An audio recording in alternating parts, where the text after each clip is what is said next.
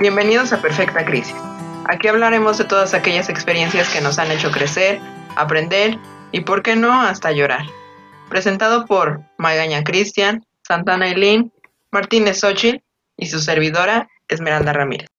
Somos un grupo de personas como tú que están en los 20 con problemas cotidianos, que buscan ser escuchados, sentirse identificados y expresar sus emociones.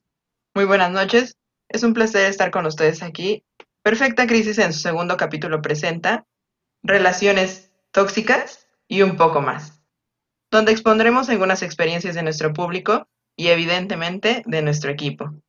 Y bueno, iniciando con este tema, no, me gustaría que nos platicara qué consideran que es una relación dañina.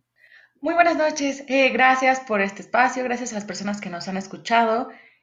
Y pues considerando, ah, respondiendo a tu pregunta, considero que es una relación donde no creces, donde te sientes pequeña, te sientes atrapada, donde pues ya no hay un futuro, o sea, donde no te estás sumando, donde ya no, ya te sientes incómodo, donde te están lastimando. Esa es una relación dañina, donde otra persona, pueden ser las relaciones dañinas desde familia, o sea, no solo parejas, hay desde familia, amigos, parejas, y compañeros de trabajo. Entonces, englobar como tal la definición es, es, es resumido en el punto de permitir, ya, ya te está lastimando lo que te están haciendo. Eso para mí sería el concepto de una relación dañina.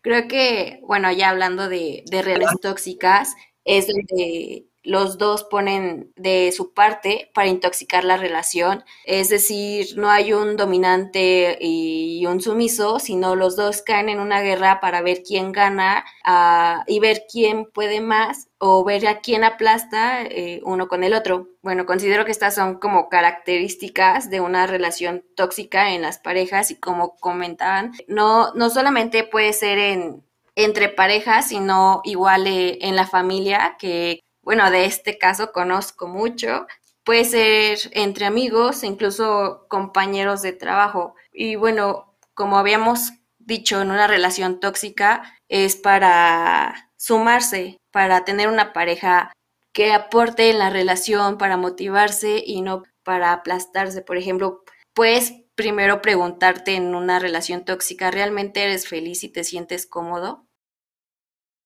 También creo que una de señal bastante común en estas relaciones es que es resulta ser una montaña rusa de emociones. A veces están en el tope y a veces están en el fondo. Y muchas veces se ven, te das cuenta de esto cuando ya se terminó la relación, cuando empiezas a hacer cosas tal vez que no que no hacías antes con esta persona. Cristian, tú dinos. Buenas noches, para el momento según nos escuchen. Y Esmeralda, para responder a tu pregunta, creo que yo considero que una relación es dañina cuando ya no te sientes bien contigo mismo. Es en ese momento que dejas de sentirte igual, no tienes una confianza en ti. Es algo que sí nos haya venido a inundar.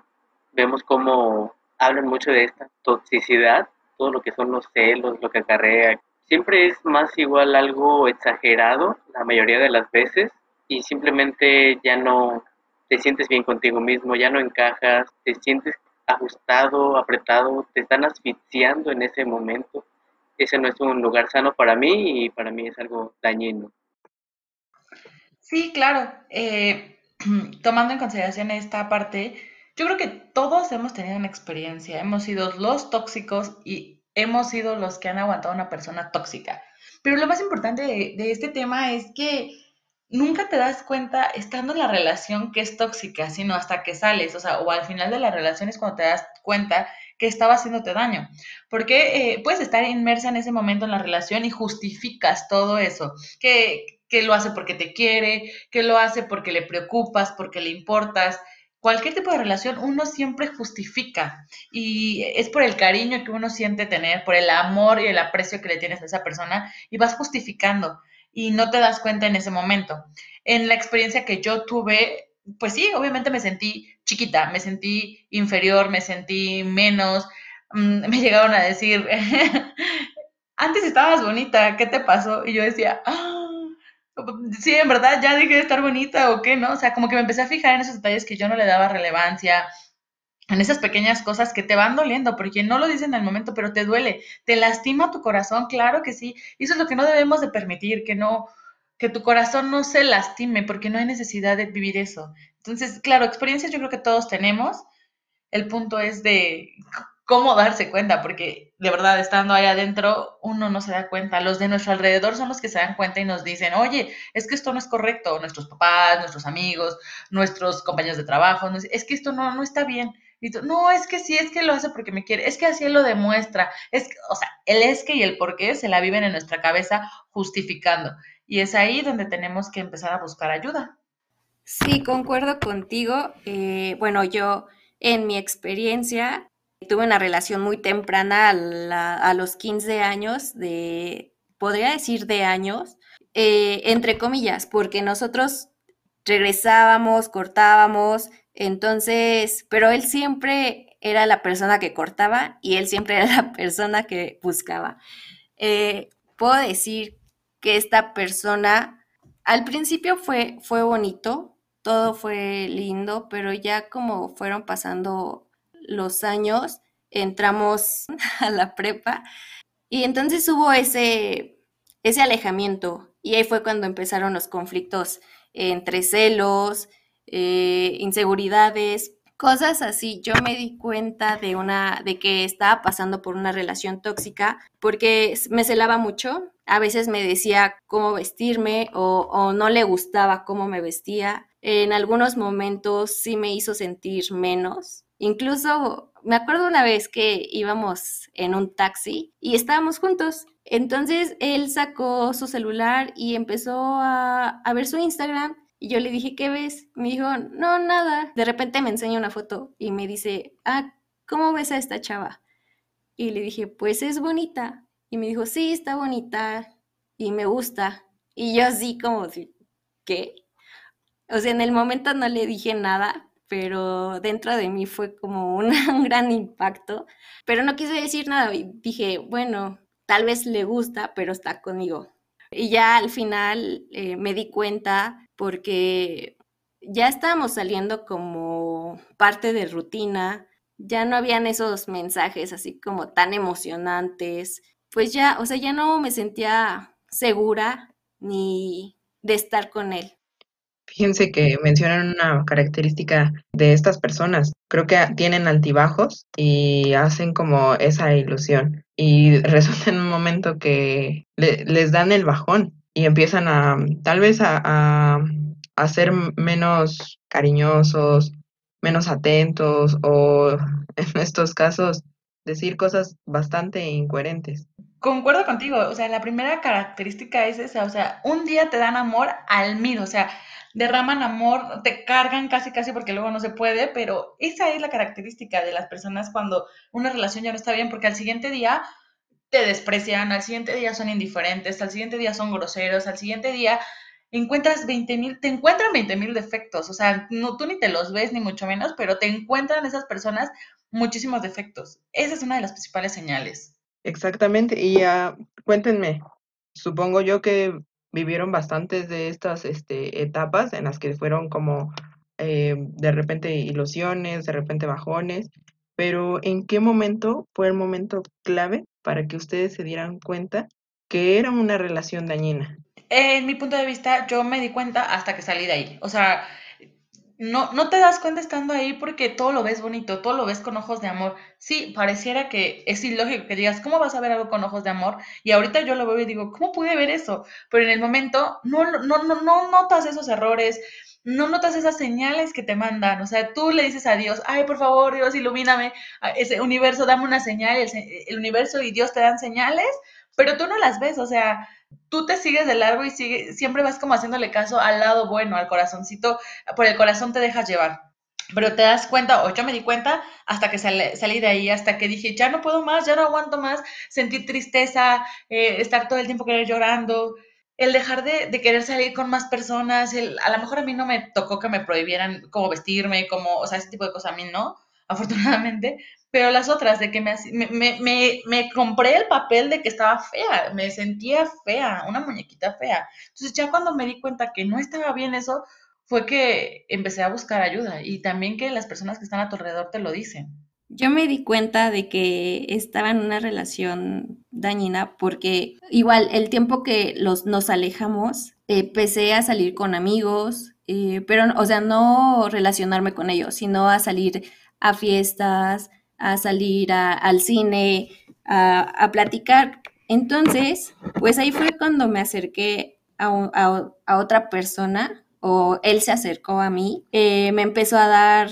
temas importantes que de verdad esa persona con la que estaba no me hacía sentir. Entonces yo ahí fue cuando me di cuenta, porque él me hace sentir de esta manera y cuando estoy con otras personas, de verdad soy la gran persona, ¿no? Entonces ahí fue cuando yo decidí irme alejando un poco a poco, de ya después de que empecé a salir con otra persona, porque me hacía sentir bien, me hacía sentir segura, me, me chuleaba todo el tiempo y pues, o sea, son esas cosas que, que no pasaban con la otra persona. Eh, y fue cuando me di cuenta que mm, no estaba bien, que no, ya no debía de seguir con, con la que era mi persona tóxica. Entonces son las que él era de la, del tipo que no, no te suelta, pero tampoco sabe tenerte, no te quiere, pero tampoco sabe cómo cuidarte y no se quiere quedar, pero tampoco se va. El típico no somos nada, pero ahí estoy. También es importante como evadir, cómo evaden o cómo se son astutos, son astutos para evadir esa responsabilidad emocional, ¿no? Y pues muchas veces eh, hacer sentir inseguro a la otra persona. Cuéntenos ustedes cómo afectó su autoestima, en qué momento se vieron decaídas, eh, cómo lo superaron, en el momento que, en, mi caso, en el momento que vas al espejo y te das cuenta que no eres esa persona, o sea, te ves tus fotos, yo también en algún momento dejé de tomarme fotos porque yo me veía y me sentía fea, ¿no? Entonces, vas al espejo y no, no te gusta lo que estás viendo, y no porque a lo mejor sea malo lo que estás viendo, sino porque ya te compraste una idea. Entonces, a mí, eh, eh, yo creo que la relación más tóxica fue emocional y mentalmente. No fue verbal, no fue, no fue física, pues, o sea, llegar al grado de golpes, o sea, y confundimos eso. Creemos que una relación tóxica dañina es cuando llegas a los golpes, y no. O sea, desde el momento uno, desde que, independientemente de las infidelidades que no se deberían de permitir, y nadie debería por qué aceptarlas, está las mentiras, el, el hacerte sentir menos, es ahí cuando pues te das cuenta que, que ya estás tocando fondo y que tu autoestima está dañada.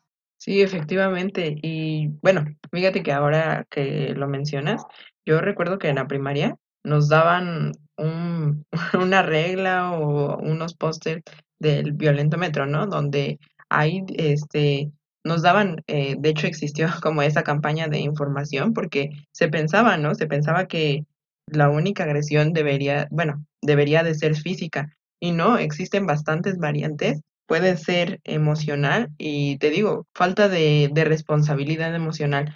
Y porque no, no está bien este, hacer sentir mal a la otra persona o hacerla menos y muchísimo menos juzgarla o decirle por su físico, ¿no? Una relación creo yo que es como para elevarte, tal vez darte un escape y pues esto se vuelve bastante tormentoso. Ali, tú cuéntanos, ¿cómo es que superaste esta, esta relación y cómo es que te afectó en tu autoestima? ¿Cómo lo superé? Buena pregunta. Este, la verdad, como les comentaba que empecé a salir con otras personas, me fui como olvidando pues de lo que estaba viviendo con él. Empecé a hacer, sobre todo empecé a, salir conmigo misma. Eh, hubo un momento donde me sentía tan sola que fui al cine literal sola.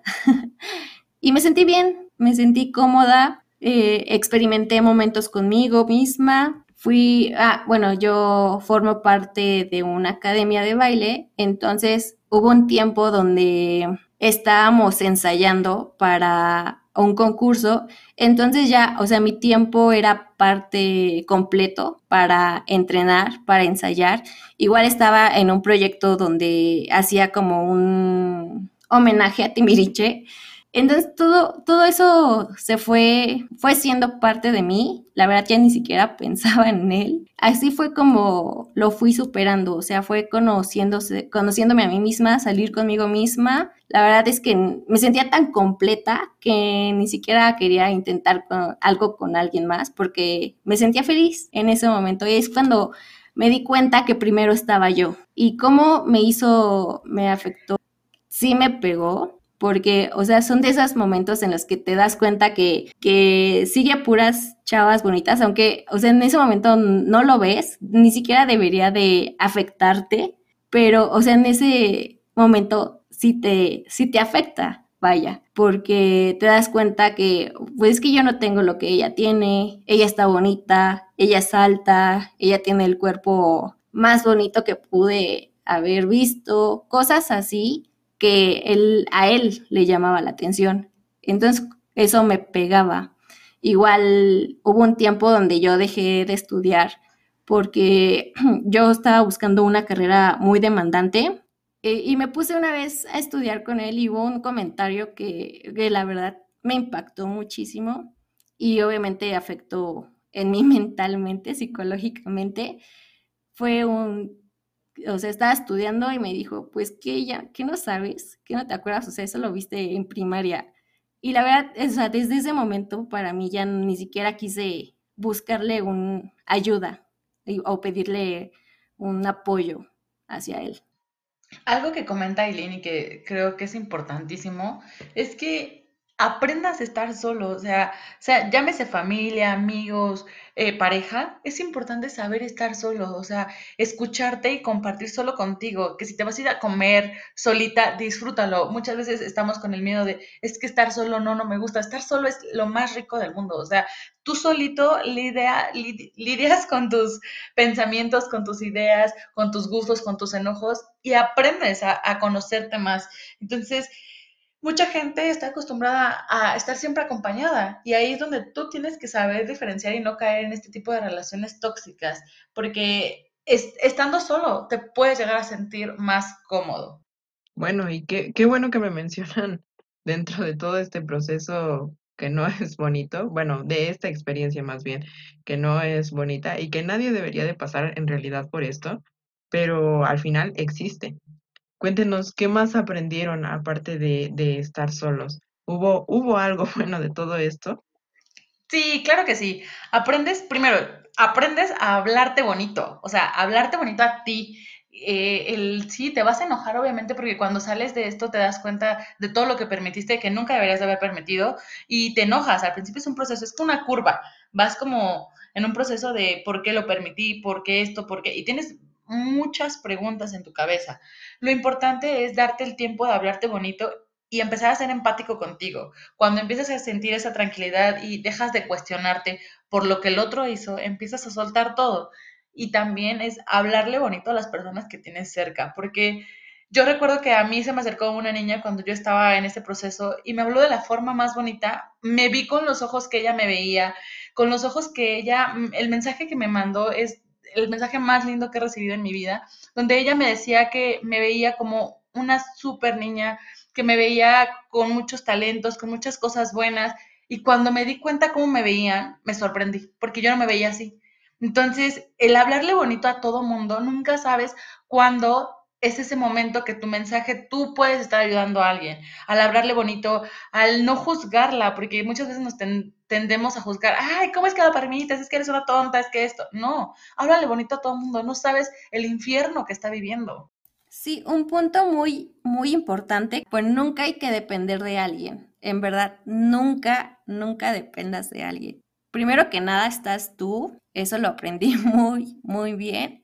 Y como bien menciona mi, mi, mi amiguísima, quiéranse, o sea, ustedes véanse el espejo y digan, carajo, qué hermosa, nunca le vuelvo a, llorar a un tipo que no merece la pena, en verdad, ni siquiera para un tipo, o sea, puede ser para cualquier cosa, incluso hasta tu jefe, podría decirse así. En verdad, tú, tú mereces todo lo más bonito del, del mundo Exactamente, lo mereces y tienes que trabajar por darlo a alguien. O sea, regrésale a, al universo lo que recibiste, porque gracias a ese mensaje que me llenó el corazón, se los juro. Alguien que, ese, ese mensaje que yo recibí fue de una niña que no conocía al 100, o sea, que la, la, había, la veía y convivía con ella, pero nunca tuve una relación como de entablar comunicación con ella al 100, de sentarme a platicar, que fuera mi amiga, o sea, me lo dijo alguien extraño. En ese momento es cuando tú debes de ser empático y hablarle bonito a todo el mundo, o sea, honestamente, ser honesto, pero hablar bien, hablarle bonito a la gente. No le vas a ir a decir una mentira, decirle,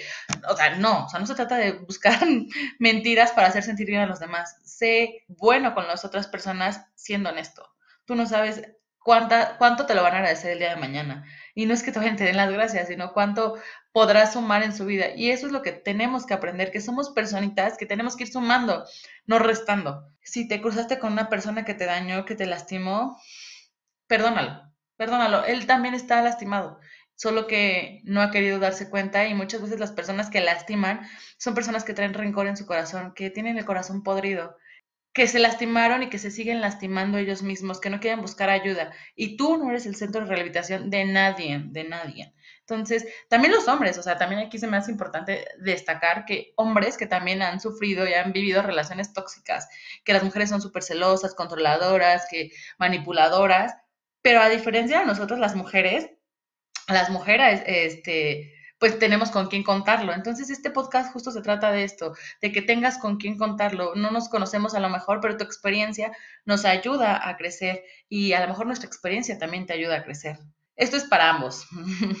Me gustó mucho eso que dijo Soch, que siempre hay que perdonar, siempre hay que perdonar lo, lo que bien o mal te, te hizo, porque al final y al cabo tú fuiste feliz con esa persona en su momento. O sea, te dio momentos de, de, risas, en algún momento te sentiste bien. Entonces sí, hay que perdonar a esa persona. Igual no hay, no hay que tomarle rencor. A lo mejor él, él no se daba cuenta en su momento y pues tú tampoco te diste cuenta de lo que pasaba.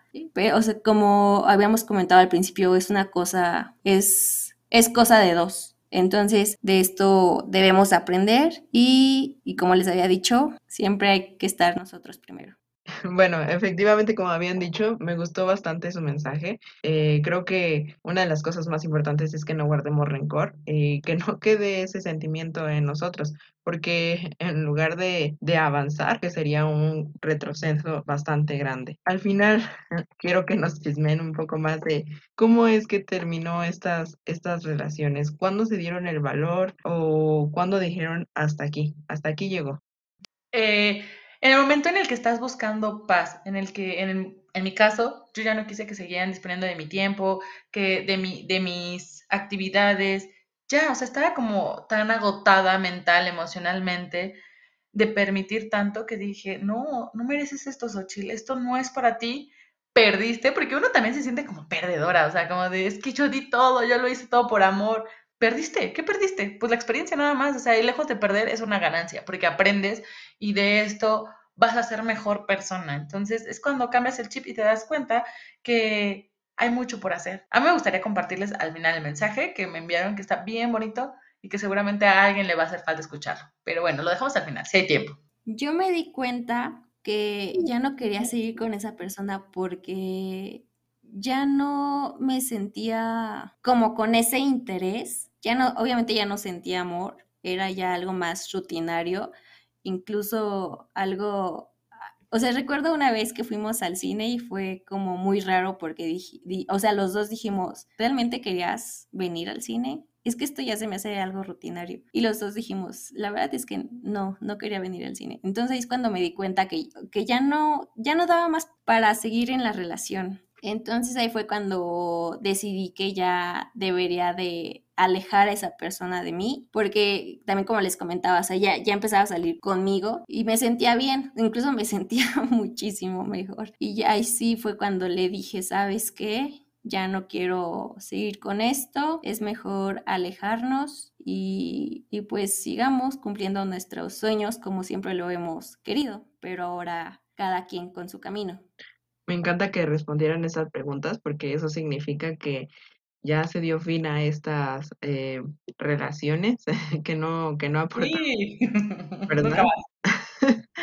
Pero la verdad me hace bastante feliz porque hay muchas personas que no, no se han atrevido a realizar esto y se entiende, digo, creo que cada quien lleva su proceso y necesita llevar, tal vez, eh, esperemos que no sea eso, pero llegar hasta, hasta, hasta el fondo, ¿no? Su límite.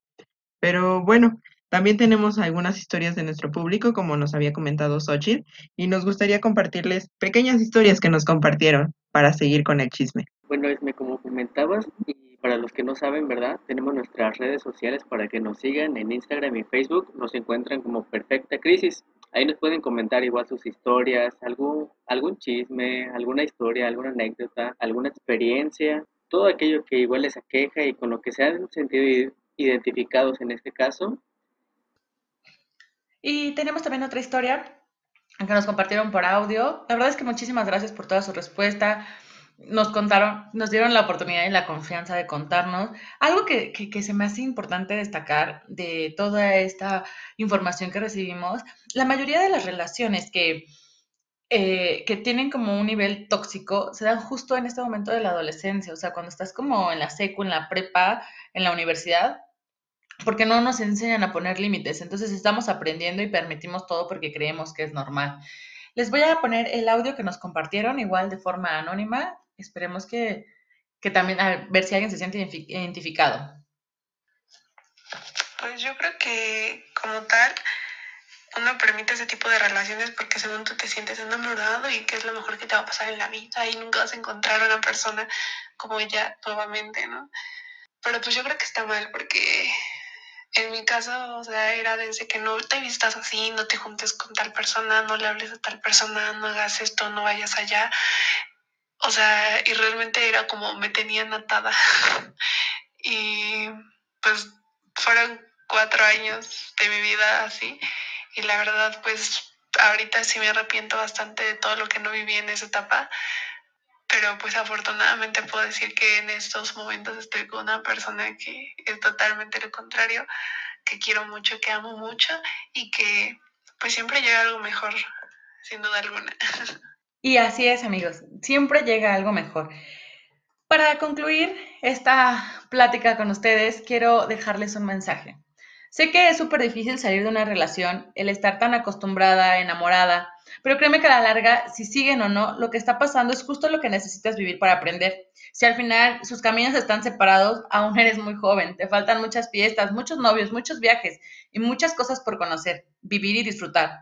Ahorita puede parecer lo peor, los peores finales, eh, pero siempre son un nuevo comienzo. Y es ahí donde empieza la perfecta crisis. No está mal llorar y no te hace débil, así que llorar lo que tengas que llorar.